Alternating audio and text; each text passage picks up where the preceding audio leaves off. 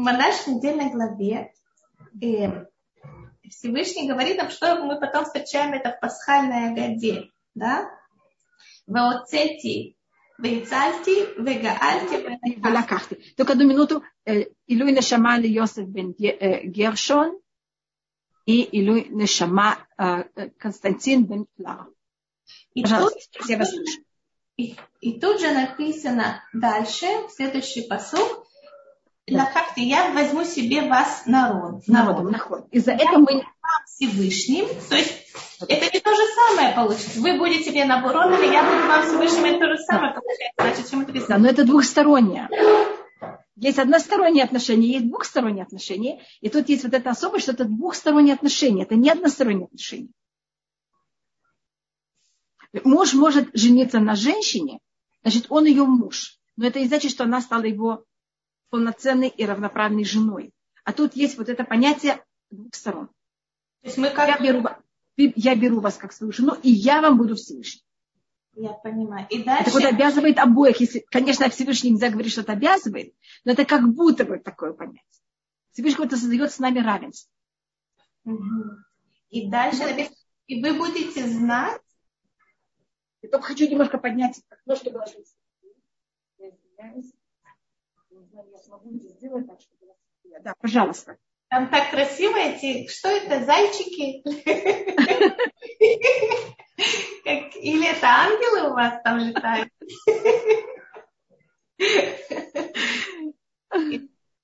И, и на самом деле тоже написано, и, и вы будете знать, да, и вы будете знать, что, то есть, эм,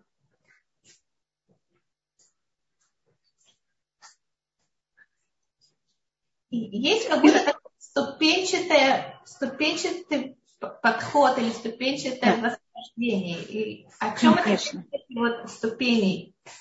Да, значит, первым делом, если вы знаете, в Леля Седер мы пьем четыре бокала, э, которых мы пьем. Еще один бокал мы берем его, и мы ставим его на стол, и мы его не выпиваем. Это просто шелелияу. И это в честь того, чтобы ребята, что я возьму вас, и я вас привезу в Израиль. Знаете, у меня еще я Шмуэль, я только не знала, что надо с этими всеми именами делать это Илю Нешама или Рифуа Шлема. Если вы не можете подсказать. Я думаю, Рифуа Шлема. Шмуэль Симха бен Сара, Ривка бат Хаши, Менахам Мендел бен Двора, Гита, Владимир бен Сара, Рифуа Шлема за всех. Значит, у нас Всевышний также, значит, мы должны понять, мы люди. Так это понятно, как это, значит, у нас есть четыре понятия, которых мы уже получили они на вечность навсегда. Мы стали народом Всевышнего, и это никто никогда не может от нас отнять. Ни что бы ни было. Это рассматривает э, Абарбенель, он в Вагадаши Песах, что есть что-то, что мы получили, что от нас никогда невозможно быть от, отнято от еврейского народа. А есть вещь, которая может быть... Если люди сталкиваются с христианством, то дальше человеку говорят, да, но Всевышний от вас отказался, и дальше он кого-то другого, а вы типа отходите на второй план, и сидите тихо там. Так вот, скажем, одна из вещей, которых э, я не знаю, я, я не очень, извините, что я, а так как я уже с 10 лет с половиной в Израиле, и тем, что я больше занималась, это классическая, еле-еле, но что-то немножко читала из классической еврейской литературы, и она в основном была связана философически, также если это были какие-то столкновения с христианством, они все были с католической церковью, потому что также протестантская церковь, как вы знаете, вышла из католической. Поэтому, что говорит православная церковь, я очень мало знаю, кроме того, что православные намного менее заставляли евреев с ними спорить. Поэтому вот тонкости и разницы между католической и православной, я небольшой знаток в этом, поэтому я не могу ничего говорить о православной церкви. А русская церковь как раз православная, поэтому я говорю заранее, что я в этом абсолютно вообще никто. А католическая церковь, одна из них, как вы сказали, одна из их догм была, Изра... еврейский народ никогда больше не возвратится в Израиль. И никогда не станет больше, понимаете, избранным народом. Все, нас выкинули. И когда в 48 году в Израиле взяло и образовалось еврейское государство, для католической церкви это было ужасно. Это было просто опровержение всего. Рефуашлема лебела прибе бат мера рефуашлема. Им это взяло какое-то время, пока им пришлось взять и вычеркнуть то, что они написали. Поэтому мы просто видим на глазах, что это не так. Нам сейчас не надо даже об этом спорить. Это просто смешно сейчас об этом говорить. Значит, если в средние века я всегда... Эм, если бы мы в средние века... А, если я думаю всегда, что если показали бы Маранам в, во время э, изгнания евреев из Испании о том, что происходит сейчас, у них бы вообще не было выбора стать моральным. Потому что кроме физического натиска, это был психологический ужасный натиск. А мы сейчас просто видим, что это неправда. Сейчас бесполезно сейчас спорить, потому что просто история доказала, что происходит. Поэтому это, эм, эта вещь, она уже просто опровергнута абсолютно. Так как мы, это первая вещь, то, что просто вы говорили. И вторая э, вещь у нас, но то, что Всевышний возьмет, вевети, я вас возьму, приведу в Израиль, привяжу, это вещь, которая, она не... Были периоды, когда мы были в Израиле, достаточно относительно истории короткие, а были, когда мы были в изгнании. И вот поэтому в честь этого понятия, что мы берем и пьем, поэтому берем четвертый, пятый бокал, извините, мы его ставим на стол, но мы его не выпиваем. Потому что он есть, нам Израиль обещан, мы, мы знали в течение всей истории, что мы тут сюда возвратимся. Видите, что это было правда, это было так, и мы сюда возвратились. Но поэтому вот он стоит на столе, и он тоже называется кусошель Ильяу. Мы ждем, пока придет пророк Илья, и нас в какой-то мере начнет вот этот последний этап нашего возврата в Израиль. Мне кажется, сейчас уже даже не надо об этом говорить и доказывать. Когда-то это была абсолютная теория. Сейчас мы видим, как постепенно это просто происходит явно. Поэтому зачем спорить о том, что и доказывать то, что совершенно явно и понятно. То, что мы думаем, там, 500 лет, это было вообще теоретически непонятно как. Сейчас, мне кажется, об этом даже не надо. Мы видим, как это просто происходит. История просто себя доказывает, и все. То, что произошло с нами, российскими евреями, да, на нас тоже было сильное психологическое давление, нас изгнали из нашего еврейства, мы как бы не было у нас этой почвы. И то, что Всевышний говорит избавление, он говорит это пять ступеней. Да? В отношении духовного избавления человека, каждого отдельного, простого, среднего человека. Да? Эти те же ступени, в чем они выражаются? Значит, первым мы должны, мы люди, и Всевышний также и мир создал. Значит, мы созданы, как и все, вся природа, ступенчат. Растение, я кладу зерно в землю, оно не сразу становится деревом. Проходит процесс. И главное понятие нашего мира – это процесс. Мы все находимся в процессе. Пока мы живем в процессе. В момент, когда человек заканчивает свою жизнь, он заканчивает процесс. Поэтому в любая вещь в мире, если это будет идеология, если это будет правительство, если это будет жизнь человека, если это будет какая-то идея, которую вы хотите воплотить, если это будет завод, что бы это ни было, это обязательно должно пройти процесс. Если будет варка еды, Значит, в мире все, оно в процессе. Поэтому также наше избавление, оно имеет этап.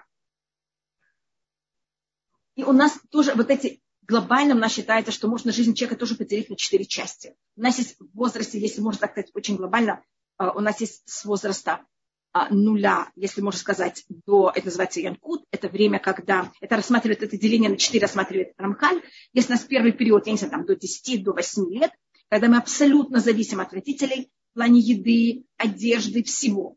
Потом у нас есть период, а, который можно назвать Гилейд э, Это, а, вы знаете, какой возраст, когда мы физически уже абсолютно самостоятельны. Теоретически человек 15 эм, лет может совершенно спокойно выжить, но психологически мы абсолютно еще под влиянием и созданием, и мы еще формируем свое психологическое состояние. И тогда мы, конечно, бунтуем против родителей. Точно так же, как ребенок в два года кричит маме о всем, я сам, Точно так же в 15 лет он кричит маме, я сам только в другом уровне совершенно, не физическом, а более в духовном плане, в психологическом понятии, когда он себя формирует. Потом у нас есть 20 где-то до 50. Это следующий возраст. Это когда мы в самом расцвете, из 50, и вы понимаете, куда дальше.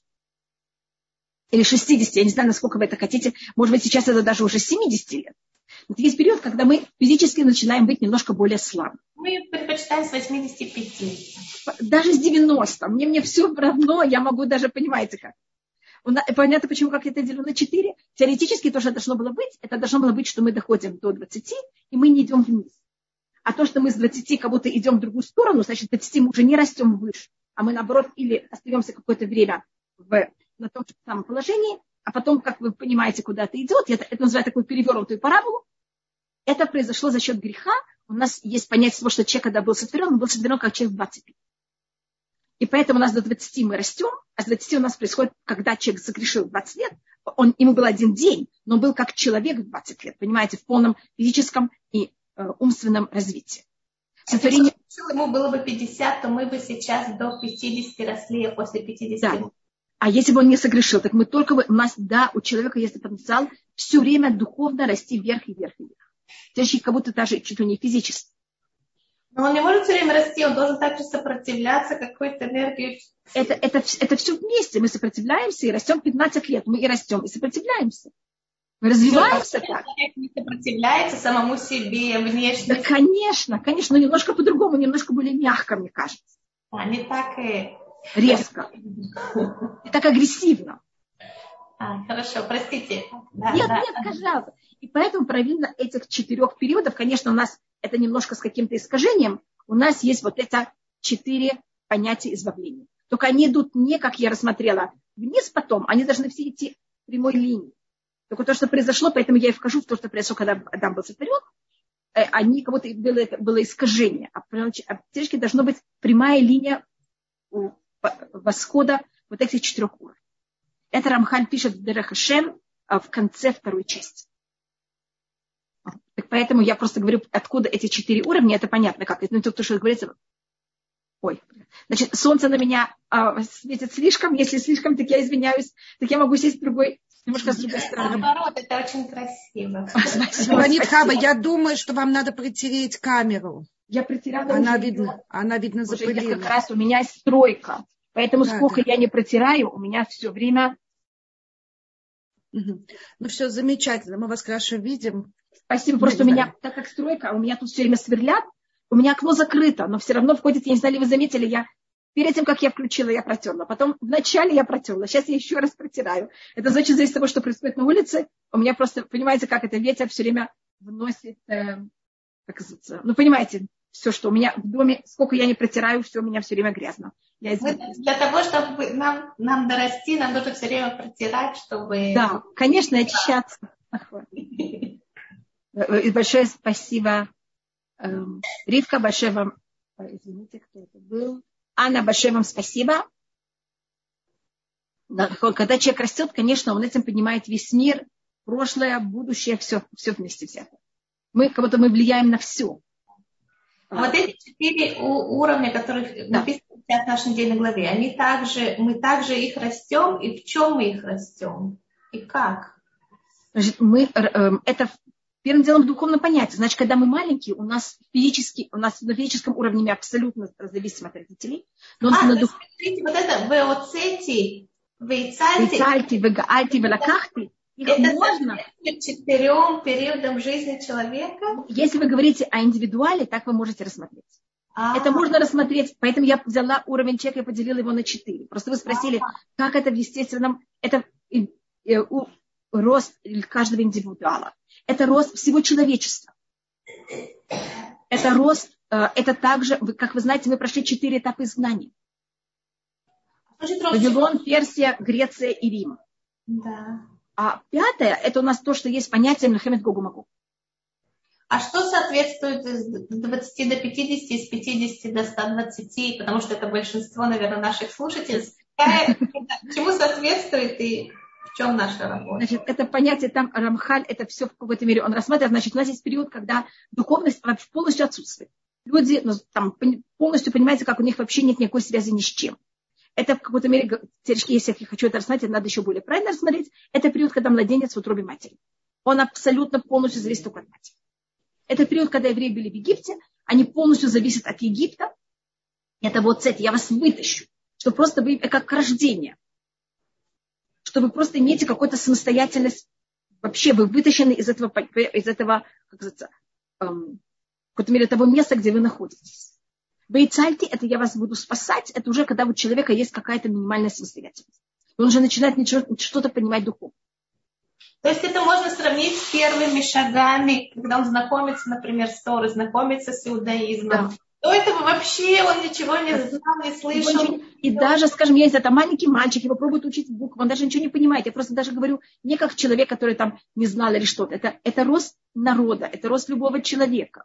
Это рост каждого из нас, когда нас Всевышний, это может тоже произойти с самым великим человеком, даже в Торе. Правильно, что он все время растет. И все время, когда он смотрит назад, ему кажется, что то, что с ним было там, понимаете, как это, там 5 или 6 лет назад, это снова такой рост. И то, что он знал 5 лет назад, от того, что он знает сейчас, это просто, ну просто... Это рассматривает эм, Рафсадия Гаон, он каждый день просил у Всевышнего прощения за то, как он его служил вчера, потому что то, что он понимает сегодня, его служение вчера было просто ужасно.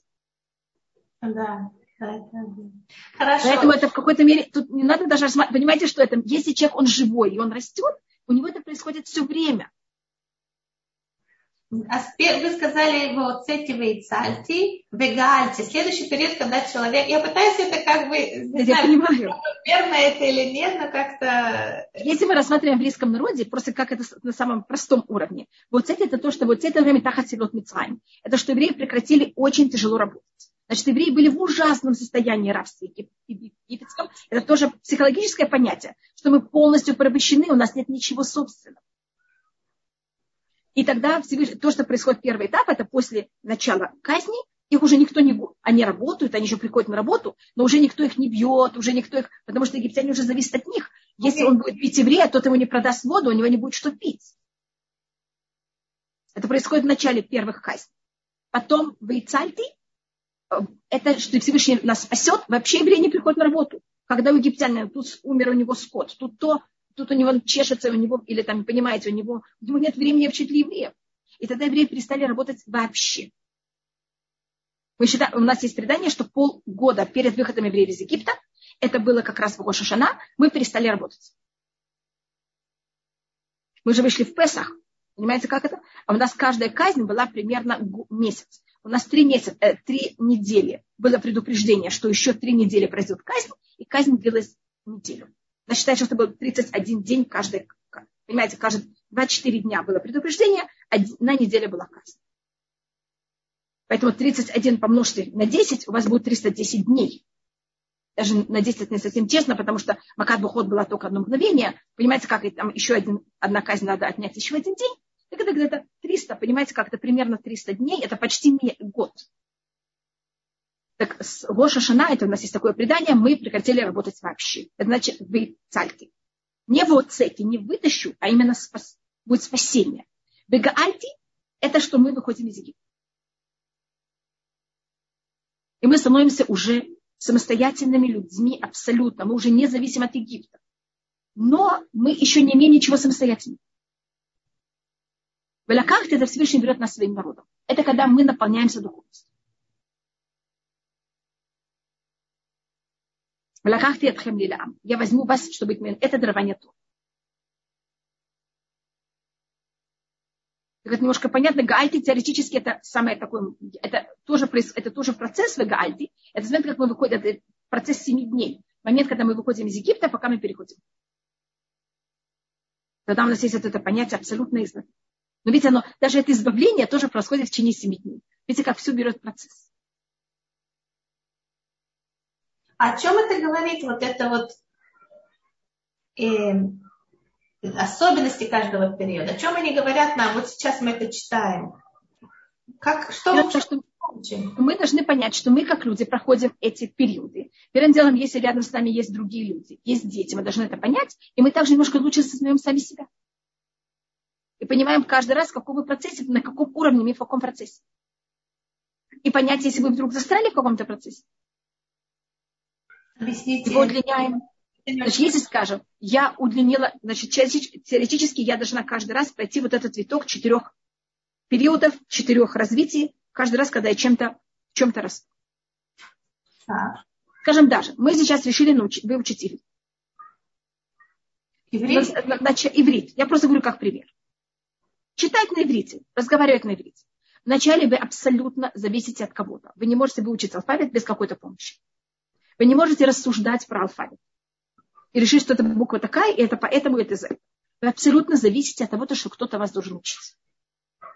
Понятно, почему это рассматриваю как период инкубации, период, когда вы находитесь в утробе матери? Это вы оцельте. Это вы оцельте. Потом вы и цальты. Потом мы уже спасены, значит, мы уже имеем какую-то самостоятельность, и мы уже можем как-то что-то придумывать, почему, как и что. А мы можем это перевести на рейсе человека, который знакомится с иудаизмом, или это неправомерно? То же самое. Это то же самое, просто я взяла алфавит, потому что это намного более, эм, как бы сказать, физически понятно. Так то же самое, когда человек начинает заниматься иудаизмом, и он будет делать какие-то свои выводы. Он, ему нужно какой-то минимум знаний, который он должен получить из книги, от человека, перед тем, как он может сам рассуждать. А то это просто бессмысленно. Потом, когда у него есть какая-то база, он может что начать делать? Пытаться самостоятельно что-то понять. Что-то понимать, делать какие-то выводы. Но начать делать сразу выводы это невозможно.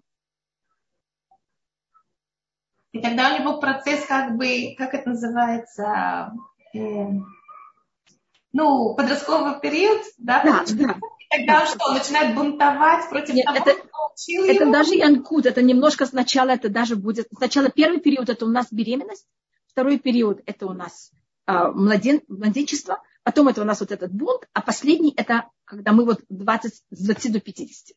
Я как будто не иду, я рассматривала глобальный возраст человека, но я сейчас возвращаюсь к периоду, как бы это было, когда мы идем только вверх, и у нас никуда не поворачиваться назад. А, то есть этот период, когда человек, он все, все, что ему говорил, говорил, да, да, конечно, вай, он просто был в восторге от. Потом это обязательно период, Да, что он начнет, да, да. Значит, первый, первый период это когда мы в утробе матери, мы полностью, у нас рот закрыт, глаза закрыты, нас, нас питают все, и мы все впитываем в себя, у нас нет никаких возможностей вообще что-то делать. Потом, когда мы набираем какое-то, у нас физически. Почему такой закон? Что это такое? И мы бунтуем немножко физически. Потом мы бунтуем психологически. А потом мы начинаем уже, понимаете, как это? То я тут, возможно, более рассмотрю это, чтобы это было не... э, Я просто рассмотрела, что жизнь человека, она немножко вот такая, понимаете, как перевернутая парабола. Но первоначально это же должно было быть не как перевернутая парабола, а идти одна прямая линия, которая идет все время вверх. Извините, что я немножко так это все усложнила и рассмотрела, как это было время сотворения Адама. Просто хотела показать, почему жизнь человека одна, а мы правильно идти прямой. Хорошо. А, понятно. Хава, что мы еще можем выучить из нашей недельной главы? Только можно, извините, меня тут спрашивают какие-то вопросы, я боюсь, что я потом это не увижу. Извините, первое. Также за счет, да, это ясно. Значит, программа постоянного физического совершения всех вещей в нас, и можно ее активировать, да. А только после э, греха Адама, снова мы считаем, что как мы приближаемся к приходу Машеха, эта вещь, она более и более отходит, и это возможно.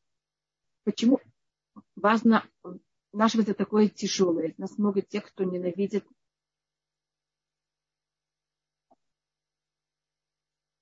А, ой, извините, я тут, извините, у меня какая-то проблема, я нажимаю, у меня ничего не происходит. А, извините, мне кто-то написал, и у меня проблема его прочитать. Извините, я не знаю, почему эм, кто-то написал мне о еврейском государстве и антисемитизме, и я хочу прочитать ваш вопрос. А у меня что-то заело в компьютере. Я поэтому обычно сразу читаю, потому что мне потом все заедает. Я извиняюсь, если у меня будет время, потом мы ответим. Значит, Пожалуйста. Сейчас? Да, если вы хотите сейчас, и потом мы пойдем дальше. Доброе утро. Почему наше возвращение такое тяжелое? Среди нас много тех, кто ненавидит в себе еврейство евреев. И много неевреев, антисемитов, врагов и внутри, и снаружи. Много и все мечтают нас уничтожить как евреев и наше государство. Теперь мы должны понять, что это не новое, это особость еврейского народа, это особость добра в мире. Мне кажется, мы уже говорили об этом, что мир был сотворен так, что в нем не должна была быть ошибка. Значит, как будто есть два понятия, что в мире есть возможность ошибки, и, конечно, происходит эта ошибка. Естественно, если происходит ошибка, так мы ее как будто бы не можем исправить, потому что понятие исправления сотворено до вообще, эм, до понятия, эм, до сотворения мира. А в мире самом, в нашем, нет понятия исправления. Мы, по-моему, говорили об этом, что поэтому Муше, который он, тот, кто должен исправить мир, а, дарованием Торы, его как младенец кидают, хотят кинуть в воду, чтобы он не жил. Мы говорили про Давида, который не имеет 70 лет жизни. На ком мы говорили об этой идее? Что в мире нет понятия, те, кто должны исправить мир, они как будто бы нет их в мире, нет возможности существовать. Поэтому то, что вы сейчас описываете, вот это ненависти всего, это у нас норм. Пока не пришел Машех, это то, что в мире должно быть. Значит, если в мире происходит что-то другое, это аномалия. Мы видим мир немножко по-другому. Это, как говорится в перке, а вот ну, как он говорит о том, что вот нормально, эляну мишельвата решаим, афломи цадиким. Что это, мы такие нехорошие уже, такие слабенькие, что у нас нет ни эм, спокойствия злодеев и не мук праведников. Значит, правильно праведники должны мучиться, а злодеи должны, понимаете что, иметь полный мир, спокойствие. И тогда в мире есть настоящий выбор. А когда хорошим хорошо, а плохим плохо, так нет выбора. Зачем вести себя плохо и еще быть наказан? Люди же только ведут себя плохо, потому что они считают, что они так что-то выиграют. Никто же не хочет быть плохим по-настоящему. Поэтому то, что вы описываете, это, это очень правильно, да? Это то, что происходит. Мы это видим каждый раз, когда также евреи должны были возвратиться во время второго храма. Мы сейчас возвращаемся в Безраташем перед третьим храмом. Так у нас есть Хаман, который нас ужасно ненавидит. И внутри еврейского народа есть очень много раздоров и споров. А, как говорит Хаман, Ешно Амехад Мефузару Мефуран. Есть один народ, который разбросанный и разделенный. Разбросанный это физически, а разделенный это между собой.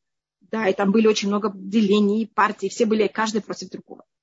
Это, эм, и мы знаем, что в момент, когда должно быть избавление, это все усугубляется. Это как свеча перед тем, как она тухнет, она берет и вспыхивает. Поэтому эм, это совершенно то, что вы описываете, абсолютно нормально. Если было бы по-другому, я бы тогда, тогда надо было меня спросить. В старости человек становится совсем беспомощным и не может развиваться. Как себе готовить старости и беспомощности? Значит, мы считаем, что если первым делом есть Аравольбе, он, а, у него есть книга Лишук, и там есть целый раздел о том, как готовиться к этому периоду. Когда, если хотите, можем когда-нибудь уделить этому время, и он об этом пишет. Надо понять, что это естественное понятие в мире. И э, Безраташем, как мы будем приближаться ближе к приходу Машеха, а период, э, период, этот период будет все время а, как отсрочен. Вот, спасибо. Спасибо, Хайка. Значит, если вы видите, э, если, скажем, там, средний возраст людей сто лет назад, мне кажется, был намного э, меньше, сейчас средний возраст людей все время повышается и повышается. И это мы знаем заранее. Поэтому без Раташем то, что вам считается как сейчас, как будто бы близко, может еще 10 лет стать очень далеко. Спасибо, Рабанит. А мы можем вернуться к нашей недельной главе? Да, конечно. Пожалуйста. Значит, в нашей недельной, в нашей недельной главе есть семь первых казней. И мы видим эти казни совершенно не как казни, а как учение, как и в какой-то мере желание Всевышнего исправить египтян, и желание Всевышнего, конечно, также а, исправить еврейский народ и помочь евреям верить в него, и дать возможность всему миру понять, что он есть. Египет был тогда самая главная держава всего мира. Поэтому если Египет до этого дойдет, конечно, до этого дойдет весь мир. Это же Египет это древняя и самая цивилизованная держава древнего мира. До наших дней то, что они знали, мы не знаем. Как бальзамировать сфинкс, это считается, понимаете, до наших дней такое непонятная вещь, что это такое. Есть много секретов в пирамидах и во всем, и научных секретов, которых мы не знаем, которых они знали. У них также было очень развито чародейство, в какой-то мере это знание, как пользоваться законами природы. И поэтому именно в Египте были сделаны 10, 10 казней, потому что тогда египтяне могли сказать, это не природная вещь, это не чародейство, это явно рука Всевышнего. Потому что если бы это сделано было в, других, в другом государстве, египетские э, ученые, в кавычках, могли бы сказать, нет, нет, это, там, мы понимаем, что это такое. Когда они признали, что они не понимают, тогда это было понятно всему миру, что это что-то совершенно другое. Я просто пробую объяснить, что такая символика десяти казней. Может быть, сейчас пять. Семь. Пожалуйста. Нет, вы хотели что-то сказать? Так... Не-не-не, пожалуйста. Так у нас, э, и какая была цель? Цель была доказать всем, что есть Всевышний, что он знает, что происходит во всем мире, потому что были, есть теории, даже в наше время есть теории, да, есть сила всех сил, но что происходит со мной, что я делаю, какое это ему дело этого. И вот то, что доказало, доказали 10 казней, что Всевышнему, да, ему есть дело то, что происходит с каждым из нас, и что каждый из нас делает, что каждый из нас думает. Это базис для дарования Торы. Потому что, первым делом, для того, чтобы были понятия законов, должен быть кто-то, кто издает закон. Поэтому должно быть понятие веры Всевышнего. Должно быть, если даются законы, но все равно я их соблюдаю или нет, зачем мне их соблюдать? Угу. А, да, мне Таля спрашивает, эта книга называется Алей Шу. Равольбе. Автор... Равольбе Алей Шу. Это его самая известная книга. Наз... Его... Это одна из последних частей. А Алей Шур это название книги. книги. Рабанит может быть, на меня плохо повлияли иллюстрированные Агадут, может быть. Эти летающие лягушки, и там я не знаю что. Но э, до, объясните мне вот этот вопрос. До э, мара, э, э, мака, как сказать, казни, когда летел огонь в куб, не знаю, в глыбах льда, это все было на уровне животного мира и, и, и физического мира, уже то, что находится. это кажется каким-то, ну, ну, не знаю, ну, не детским, но каким-то Почему именно вот так, да? Почему не были какие-то катаклизмы, какие-то, не знаю, там, вообще что-то, вай, да, не такого в жизни не видели вдруг на них. Почему? Что, почему именно вот эти животные и вот эти вещи? Что это? Значит, так? это рассматривает, Ефема, это устное предание говорит об этом как раз и рассматривает, что это такое и как это. Но, может быть, я сначала рассмотрю, что это рассматривает Рамбан, что показали здесь сказано, что Всевышний есть, что он правит этим миром и знает, что есть в этом мире, и управляет всеми. И вот то, что вы спросили, Всевышний управляет силами природы. Если казни были бы вне законов природы, а тогда бы что говорили читательницы, или что бы считала наука древнего мира, или философы древнего мира, то есть есть создан мир, и есть законы этого мира, и есть сила вне этих законов природы. И что вот эта сила не властвует над законами природы. Цель была не доказать, что он не законов природы. Цель была доказать, что он правит законами мира. Поэтому казни были лягушками, вода превратилась в кровь, понятие того, что весь этот физический мир, он им был создан Всевышним, и он, он весь под его контролем. Понимаете эту разницу, почему это именно так? Понимаю. Да. Потому что то, это было бы, да, есть какая-то инопланетянин, который может из своего инопланетянина, извините, что я так это говорю, просто на нашем языке влиять на мир. Но тогда этот мир, он сам по себе, а инопланетянин сам по себе. Извините, что я так это ужасно... Очень хорошо, говорю. это то, что мне нужно было понять. Не, извините, извините, это я просто, извините, вы знаете меня, я пробую в любую вещь говорить очень, как называется, явно, и чтобы она была в какой-то мере на каком-то уровне понятна. Хорошо. Да. Но когда мы говорим наполовину, это не совсем понятно, что, понимаете, что и как. Да. Поэтому, значит, доказать, что есть Всевышний, что он знает, что происходит в этом мире, что все, конечно, знать, что он знает, есть хорошие, египтяне плохие, получают э, наказание, евреи хорошие, получают награждение. Или евреи даже не то, что хорошие, те, кто мучаются. Что он знает, что происходит, называется у нас Ашгаха, что он властит над всем миром, что весь мир, он был создан и почему были именно эти 10 казней? Вы знаете, что когда был мир сотворен, было 10, он был сотворен с помощью 10 изречений. Поэтому было именно 10 казней, которые подтвердили то, что были эти 10 изречений. Значит, каждая казнь подтверждала одно из изречений. Поэтому должно было обязательно быть параллельно чему?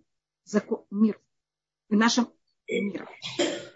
А есть какая-то, какой-то сакральный смысл именно, вот, именно, что это лягушка прилетела, или там вши, а не, не знаю, прилетела жаба, или там не прилетели птицы. Да, или... Ну что, ну это уже очень, понимаете. Может быть, только я рассмотрю еще, а, и у Всевышнего совершенно он все может, и вся природа в руках.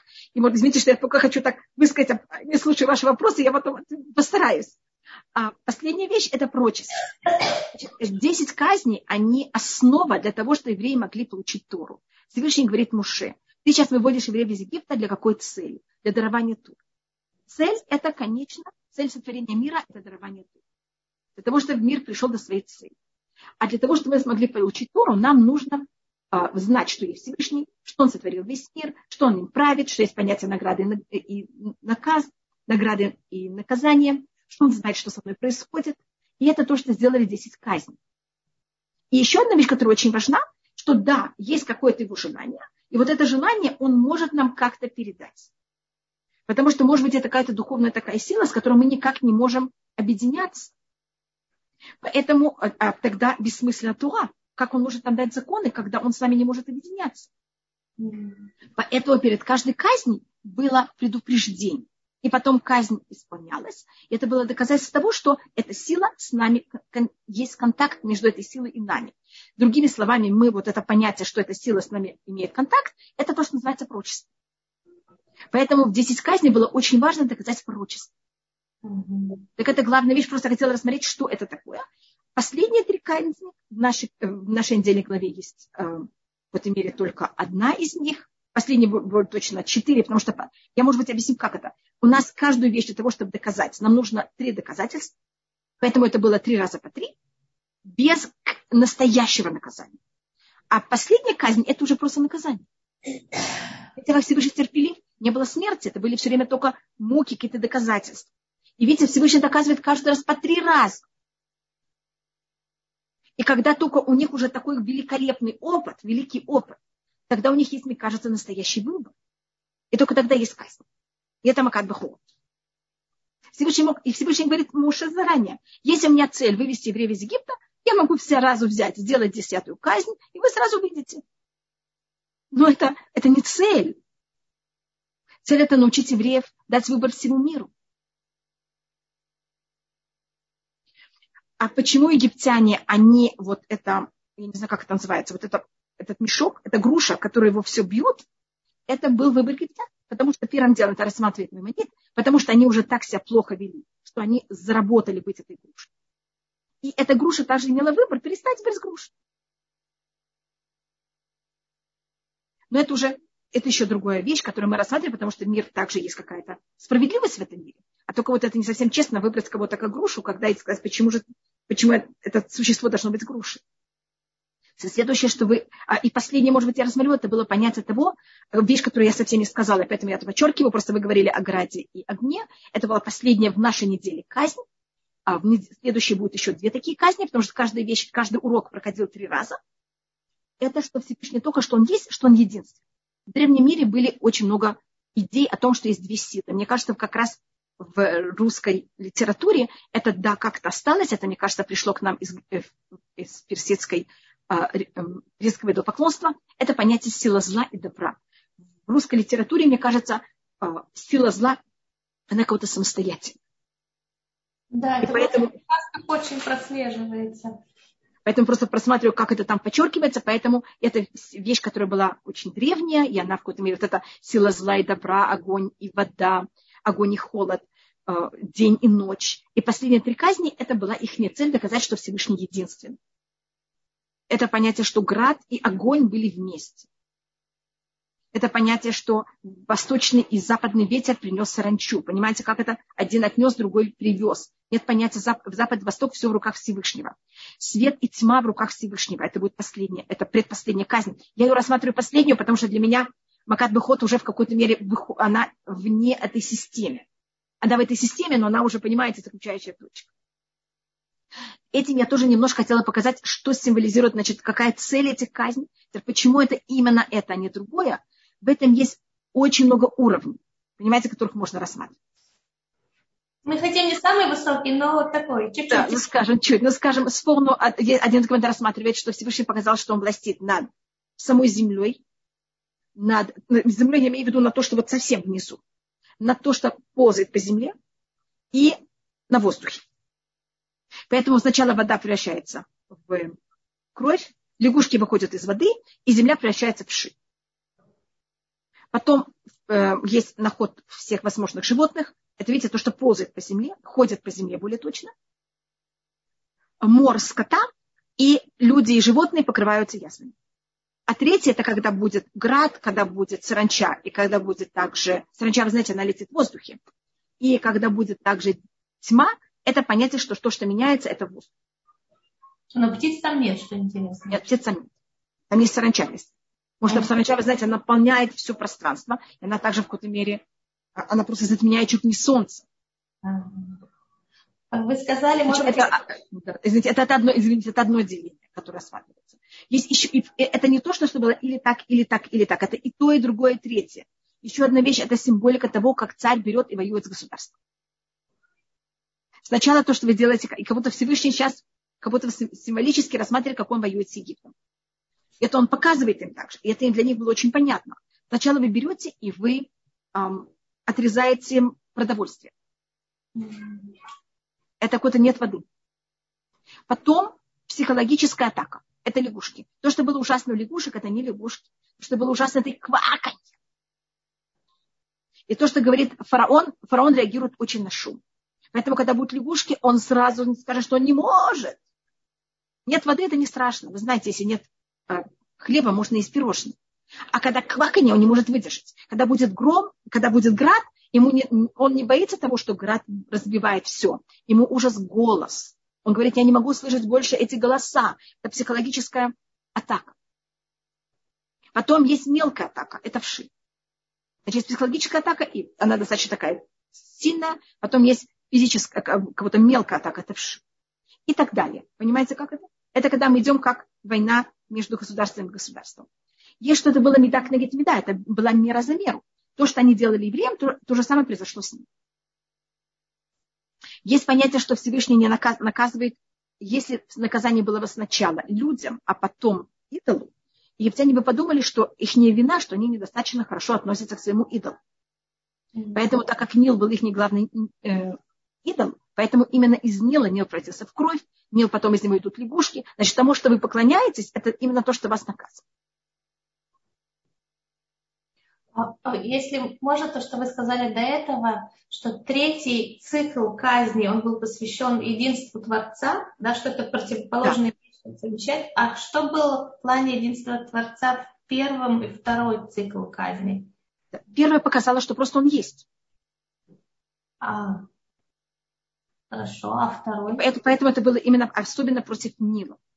Угу. А Поэтому из Нила это все приходит. Вы говорите, что Нил ваш идол. Есть, идол, есть сила выше вашей чести. Второе, это Всевышний не только он есть, а он также знает, что происходит в мире. Поэтому там подчеркивается в следующих трех все время, что это было только у египтян, а не было у евреев. В первых трех вы это не увидите. А во вторых трех это рассматривается. И поэтому вторые три были такие, которые они очень обычно очень быстро переходят на людей скажем, когда есть наход животных, тогда это понятно, что это будет на всех. А говорится, Берец Гошин, в стране Гошин этого не будет. Про кровь и про все остальное этого не говорится. Хотя это тоже было только у египтян, а не у евреев. Но это говорится в устном предании, а не написано прямо в ту. То есть, получается, это ответ на три самые распространенные атеистические идеи, да, которые говоришь, Всевышний нет, другой говорит, есть, но какое ему дело до меня, да, и третьи говорят, да, есть разные силы взаимодействуют, есть э, дуаль, дуализм, или как это называется. Или, может быть, даже как греческая философия, в которой были очень много сил, или персидская, в которой была, были две силы. Есть, понимаете, есть дуальность, есть все возможные деления. Поэтому последние три, они рассматривают, что он есть, он знает все, что происходит, и он один. И он, более точно, он властит над всеми силами. Поэтому нет ничего, кроме него. Это я то, что не вошла, совершенно не вошла, почему именно эти, а не другие. Понимаете, что вы спросили. И это уже совершенно понимаете, как это. Я только дала очень глобальное объяснение, а не вошла в какие-то очень точные. Точечные, можно сказать. А? Я не вошла в какие точечные понятия. И есть спорно об Арбенель, эм, спорно об Арбенель, Мидраш, Мидраш дает два или три э, подхода Рамбан, то, что я рассмотрела. Понимаете, как это? Все комментаторы Мальби, все комментаторы относятся к тому, что символизируют вот эти десять сказок. Спасибо. Я могу на одной ноге, понимаете, дать несколько а, взглядов на это. Спасибо большое. Давайте ставим время на вопросы. Если да, пожалуйста. А, извините, а, я тут... А если, я почитаю, а есть а перед приходом Машеха тоже будет что-то похожее на казни, которые были в Египте перед избавлением? Да, конечно, об этом говорится в устном предании. Это у нас говорится в книге Шаяу, 34 глава, и еще в других местах. И там рассматриваются все, четыре, все 10 казней также. Я тут спрашиваю, можно, если просто отношения тоже проходят на четыре этапа? Да. Только они должны проходить все время вперед. Вы понимаете, как это? Не, а, а то есть проблема точно так же, как э, человек. Он до максимума доходит 20 лет, а потом с 20 поворачивается в другую сторону. А плюс-минус люди обычно женятся в 20 лет, и если они не работают над своими отношениями, так есть кризис 40 лет. Понимаете почему? Потому что браку становится 20 лет. Поэтому 100% вы очень правы. Только надо работать для того, чтобы это все время шло вверх, а не понимаете как. Какой-то Илим читает на Рашходыш, 104 псалом читается на Рашходыш. Um, прошу прощения, вопрос не совсем по теме. Не могли бы вы посоветовать хорошей книги под тему Дерах Эрец? Um, Дерахер, если вы считаете именно понятие качества, есть Охоцадиким, есть, который она анонимна. Есть Хувата Левовод, который написал, а, она была написана на арабском, переведена на иврит, поэтому у нее там язык немножко не такой простой, и ее написал Рабейну Бахая Ибн Пекуда. Есть книга Месилат Шарим, которую написал э, Раби Мушахайм Луцатов в 18 э, веке в Италии. Есть книга Шары Чува, которую написал Рабину Йонами Геронди. Есть, как мы, я смотрела сейчас, а, более модерные книги, скажем, как Алишу, который писал Арабульбы. Возьмите а... какую книгу из этого. Каждый должен посмотреть, что ему подходит. Есть Мехтаб Мильяу, который был написан тоже недавно, только немножко раньше. Может быть, эти книги, я не знаю, переведено ли Алейшур на русский язык. Алейшур, я не знаю, Мехтаб Мильяу, мне кажется, что-то перевели. Есть также Сихот Мусар есть разные книги. Вы должны выбрать то, что вам подходит. Посмотрите. которые были, да, перед избавлением. На русском языке. Я просто не знаю, что переведено на русский, я извиняюсь. Тут Елена, вы спрашиваете, перед приходом Машеха будут тоже казни, которые были в Египте, да, но будет еще тяжелее. Скажем, пример, который говорится в книге Ишаяу, что а, он, тут реки превратились в кровь, а перед приходом Машеха то, что произойдет, это реки снова какой-то страны, какого-то места превратятся в смолу, которая будет палить, будет гореть день и ночь. И не будет тушиться. Хотите прочитать это в книге Шаяу. И есть, конечно, там цитаты из других мест, Мидраш, который показывает все 10 казней. Там в 34 главе книги Шаяу, там, там из этого учатся не все 10, но какая-то часть. А где можно посмотреть эти книги, что выбрать? Я не знаю, что есть на русском. Я Смотрите, в Толдоте есть отдел, называется магазин, и там все книги по категориям вы можете легко выбрать. Недавно, недавно задали вопрос, а что будет после 7 тысячи, который будет один сплошной шаббат? Если у нас об этом знание вопроса, да. Значит, кто хочет прочитать, что будет после седьмой тысячи, пожалуйста, можете прочитать книгу, которая называется, спасибо, Елена, а, которая называется у нас, она переведена на русский как раз. Это а, книга, которую тоже написал Рамхаль, а, и там Рамхаль рассматривает, что будет в 8, 9, 10 тысячи. 10 тысячи – это уже понятие бесконечности. И эта книга называется «Дат Вунот», и есть ее перевод на русском языке. Ее перевел, ее перевел Раф Саврасов. Пожалуйста, можете это просмотреть. Ева спрашивает, Апром, спасибо за... Большое-большое вам спасибо, Ева. Галит, вы с нами, есть тут три поднятые руки. Да, да, давайте дадим, пожалуйста. Да, ой, у нас есть пять минут, пожалуйста. Я. Эм, так, Тамар, пожалуйста.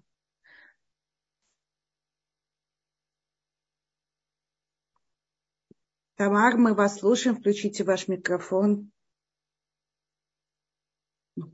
У Тамар не получается. Ирина, пожалуйста. Да, твунот. Да, твунот. Вы. Даат вы написали правильно, а потом те, те вунот. Как Вова. Как Тамар, да. Тамар, Инна. Инна, пожалуйста, мы вас слышим. Спасибо. Я хочу спросить э, по поводу прошлой Парашата Шаву. Мне очень да, интересно. пожалуйста. Э, что, что, по поводу Батьи. Вот она совершенно не да. вписывается в контекст. Как будто она не может быть дочерью фараона. И она не просто Бат Юдгей.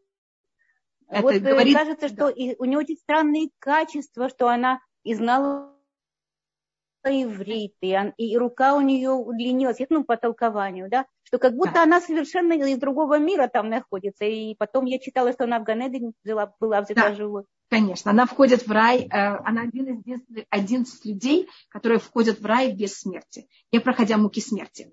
Первым делом, устное предание говорит, что Всевышний ее назвал Битья, это имя, которое дал ей Всевышний, у нее было совсем другое имя до этого, конечно. И Всевышний сказал, ты взяла и посмела, как будто это же в нем был очень тяжелый поступок, взять и спасти моего сына, а, поэтому я тебя назову моей дочерью. Поэтому она называется Битья, дочь Всевышнего. Есть Мидраш, который говорит, что она была усыновленной дочерью фараона.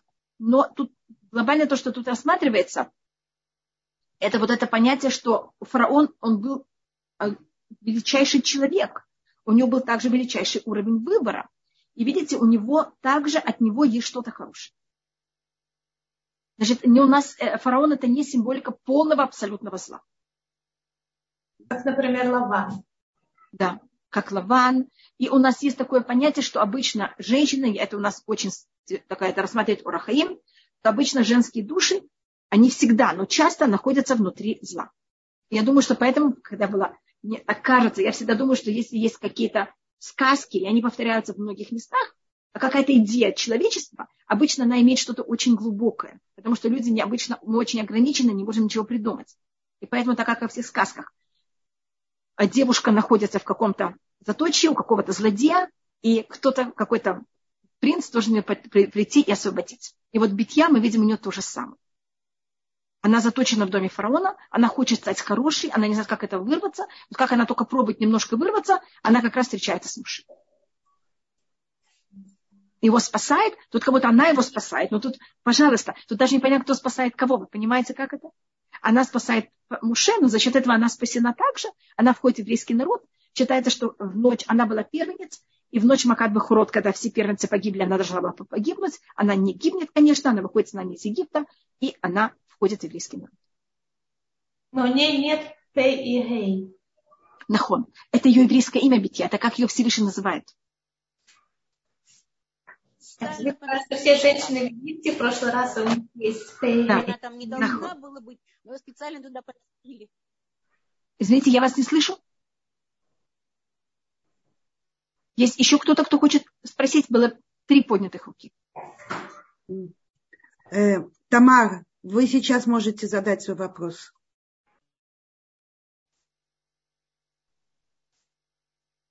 Есть было еще... У нас очень мало времени. Талья, пожалуйста, давайте тогда вы. Ну, так, может быть, у вас тогда есть это еще какой-то вопрос? Да, Эстер, извините, Эстер, вот, вот тут у нас еще... Женщины в зле. Эстер почему меня Татьяна спрашивает, почему женщины в зле? Считается, что эти, эти э, души, они очень духовно высокие. А, и поэтому именно это особая вещь, значит, поэтому, как вы видите, по-моему, мы говорили уже об этом. У Авраама и Ицхака рождаются только мальчики, а у Лавана рождаются как раз, у Лавана, у Бетуэля рождаются девочки. Это считается высочайшей духовной силой добра, а именно женский, который так Всевышний решил. Это также Рут. И видите, также Битья. Только Битья это ее, и как Рут, и также Битья, это их имена после Гию. Также Рахав. Также Рах, Рахав, да. В какой-то мере можно рассмотреть также Рахав. И когда приходит, видите, э, Рахав похожа этим на битью, потому что когда и, и Ципора похожа этим также, что они как будто спасают кого-то, когда этим они спасают себя. Значит, нам надо больше кого-то спасать? Рабанит Хава, а можно вопрос? Да, да, пожалуйста. Насчет того, что как, как Батя, она во дворце фараона, она смогла, если вокруг было зло, как она смогла этому противостоять? Вот Спасибо. у нее, да, у нас есть еще одна личность такая, это Итро. Вы помните, что Итро это тоже, он такой философ, он э, советник фараона, и у него есть вот это понятие эм, у любого, и это тоже показывает про Итро, это как это показывает также про Битью. А люди также, которые находятся внутри зла, у каждого из нас, также у людей очень нехороших, э, у них тоже есть понятие совести. Всевышний в нас вложил эту совесть. И поэтому этот нехороший человек, он становится нехорошим, потому что он воюет своей совестью. Потому что если фараон бы не понимал, что это неправильно, он бы не был за это наказан. И вот битья, она какое-то доказательство, она какая-то другая сторона фараона, которая показывает, видишь, как неправильно себя вести. И когда фараон решает взять и кидать детей в воду, что делает Итро? Он убегает. Он говорит, это неправильно. Хотя он там находится в этом же заседании. Понятно, значит, мы считаем, что когда кто-то находится в зле, он потерянный человек. Это, конечно, очень тяжело выстоять против этой, э, этого давления, но по-настоящему, если посмотрим, мы понимаем, что такое хорошо и что такое плохо. Нам только очень тяжело выдержать это, понимаете, это проявить. Но а внутри как, мы это понимаем. А как, как ей удалось вот Маше воспитать? Потому что, наверное, раз он да. был как сын Маше, как сын да. Сиха, то есть как, э, ну, как наследник фараона, он, наверное, хотел на него тоже как-то влиять. Конечно, и фараон по преданию с ним игрался, он сидел у него на руках, он даже сорвал по преданию его корону, понимаете, насколько он был близок. Но у Муше есть вот это понятие, что его период, который мы сегодня как раз так много времени ему уделяли, его период, и когда он был внутри, э, он еще был внутри матки, и период его первого начала э, его возраста, который там был до двух лет, это вот когда ребенок абсолютно зависит от матери, он провел абсолютно в правильной среде и он попадает в замок фараона, э, конечно, с защитой Битьи, когда он уже два периода своей жизни из четырех прожил очень правильно. И абсолютно в правильном как окружении. А его кормилица – это его мама. А раньше да. кормилица могла жить до, глубокой старости вместе с... с да, да. И это даже из русской литературы, что кормилица, она в связи с ней очень много лет. Да. Я, я только рассказала, что Муше первые два этапа своей жизни проводят в мире абсолютного добра. Поэтому у него есть вот очень большой, поэтому рассматривается, подчеркивается, что она, он был забран, забран назад в свой же дом, воспитан, понимаете, в абсолютно правильной обстановке. Потом он приносится в дом фараона, когда есть рядом бит, битья. Понимаете, у него как будто бы есть и основа, и вот эта защита. И поэтому ему уже не надо, а, как сказать, вот этот период, когда мы абсолютно зависим от наружной среды, у него уже прошел. И он уже имеет какой-то уровень, понимаете, самостоятельности. Он может решить, что он принимает, что не принимает. И это считается, конечно, из-за этого Муше смог, то, что говорится, говорить с Всевышним. Это вот дойти до этого высочайшего уровня. Если у Муше не было этих двух периодов в правильной среде, у него была бы с этим проблема. А как бы, если бы не было, как бы тогда он, ну, как можно было бы тогда защитить? Не, это, это, это, проблема, это уже это вопрос, надо обратить Всевышнему. Понимаете, как это, как это возможно? Можно ли это взять все как-то исправить? Но Муше Всевышний взял ему, дал такое, понимаете, как это? А такой фор. Поэтому просто то, что вы спрашиваете, как Муше это выдержал, это тут у нас Всевышний об этом позаботился. Есть, что мы можем заботиться, и мы можем себе воспитывать, а есть, что Всевышний нам будет. И это уже целая вещь, когда Всевышний правит мир, и он дает, и есть у него план. И он в какой-то мере охраняет, что этот план однозначно понимается, как был.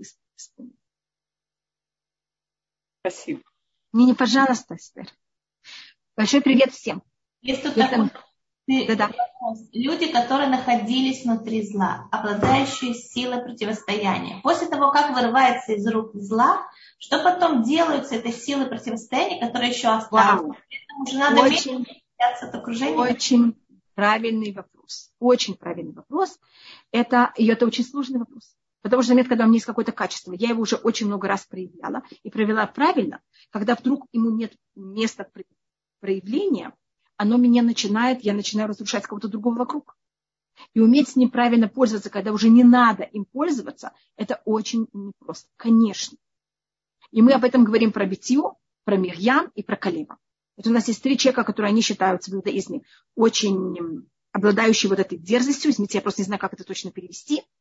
И у нас есть это понятие, как они с ней ведут себя, в каких э, случаях и как. И что это очень непросто. Нет, Хава, дайте какое-нибудь направление, а то не просто что-то какое-то. Да, надо, надо а, вот этим вот, значит, надо уметь тогда этим качеством брать и пользоваться им для мирных целей, потому что мы их до этого использовали для мирных целей, а тут в какой-то мере нет мирной цели для этого. Может тогда человек это направлять против своего неправильного начала. Он может это пользоваться для того, чтобы что-то создавать и строить он должен осознать эту силу и понять, как ее направлять. Да, конечно, это очень непросто. Может быть, найти, что им двигает. Да, и это... Туда? Так вы говорите, что понять, что им двигает и где он да. может применить. Конечно, да. И всегда есть против чего бояться. И всегда есть против чего бороться. Только как, как, как, как правильно это делать? Конечно, мы, э, у нас как раз вот эти у нас э, Витья, Мирьям, они считаются вот такие женщины с таким качеством. И, а, и Мирьям в какой-то момент это пользуется неправильно, и тогда она прокажена. Конечно, это очень осторожная вещь, и надо с ней быть очень осторожным.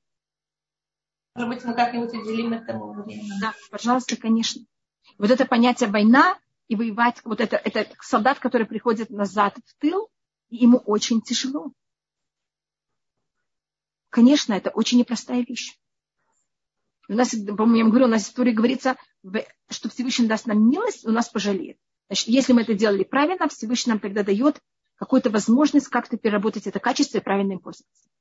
Может быть, тоже есть этот вопрос самоидентификации, то есть человек себя воспринимал как кого-то, и вдруг и то, что он, его внутренняя картина самого себя, ее как бы нет, потому что да. ты есть Конечно. Что тебя, ничего тебя не остается. Да, да, конечно, человек, да, и у нас считается, что если человек боролся и воевал правильно, значит, по-настоящему во имя Всевышнего, Всевышний даст, и он попросит помощь Всевышнего, Всевышний даст ему эту помощь, пере, понимаете, как это? Перевоплотиться в чем? Конечно, это совершенно непростая вещь. Но если он будет пользоваться ей неправильно, не будет у него этой помощи. И символ, который у нас есть, это Шауль. Который не пользовался этой силой до конца правильно, и тогда он начинает гоняться за Давидом. Когда он взял и не убил Агага. Но это все это очень, понимаете, как непростая вещь. Просто я говорю, да, у нас в Танахе к этому относится, есть очень много места для этого. Понимаете, Танах относится к этому очень сильно. Сильно имею в виду достаточно многих местах. Есть э, очень известных есть, э, есть э, ответы Хафец Хаима, который об этом говорит. Равенхама, если больше нет вопросов, вы могли бы нам сказать какой-то план, с чем мы выходим, подытожить, и мы бы это старались применить до наследства. У нас первым делом, может быть, извините, что я это все время повторяю, первым делом это даже если мы занимаемся самыми великими вещами, мы должны быть очень осторожны и э, как будто бы чутки, чтобы каждая вещь была очень честной, правильной до последней точки. Если вы моете посуду, вы моете ее до конца, а не спешите, и потом у вас окажется чер... Э, грязная тарелка, на которой лежит еда. Хотя вы все помыли и приготовили очень много еды. Но тогда это ничего не стоит. И о чем я говорю, почему я это подчеркиваю, когда Муше э, Всевышнего шлет для того, чтобы взять и вывести евреев из Египта, как мы говорили, доказать всему миру, что Всевышний есть, что он один, что он наблюдает над всем мире, понятие прочества. Это вообще спасение всего мира. Но для этого он должен стукнуть Нил, а Нил же его спас. Потому что это не может, потому что это будет в какой-то мере задевать понятие эм, благодарности, которое внутри него. Нил это делает Аарон. И Нил не живой, ему все равно, но Муше станет неблагодарным. Будьте чутки к себе, понимайте ваши качества и не задевайте никогда ваши личные качества во имя спасения непонятно кого.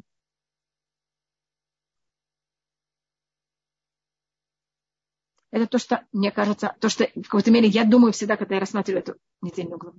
Вау, это очень сильно сказано. Не задевайте ваши мысленные качества. Нет. Спасибо. Пожалуйста, до свидания, Бацлаха. Да, может быть, я вам говорила, у меня папа, он, мы жили в Советском Союзе, не было шухета, может, я уже говорила это много раз, не было кто может делать обрезание, не было кто может зарезать животных, за счет этого люди едят некошерную пищу, люди не могут делать обрезание. Мой папа не мог это делать.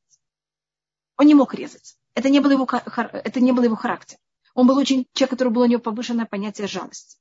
Он это никогда не делал. Он мог кого-то научить, он мог кого-то привести, сам этого не делал. Потому что тогда он что сделает сам собой? Он себя разрушит. Зачем? Кому это надо? Так, пожалуйста, и Всевышний вам поможет, и вы дойдете до высочайшего уровня. Только будьте, пожалуйста, чутки сами собой.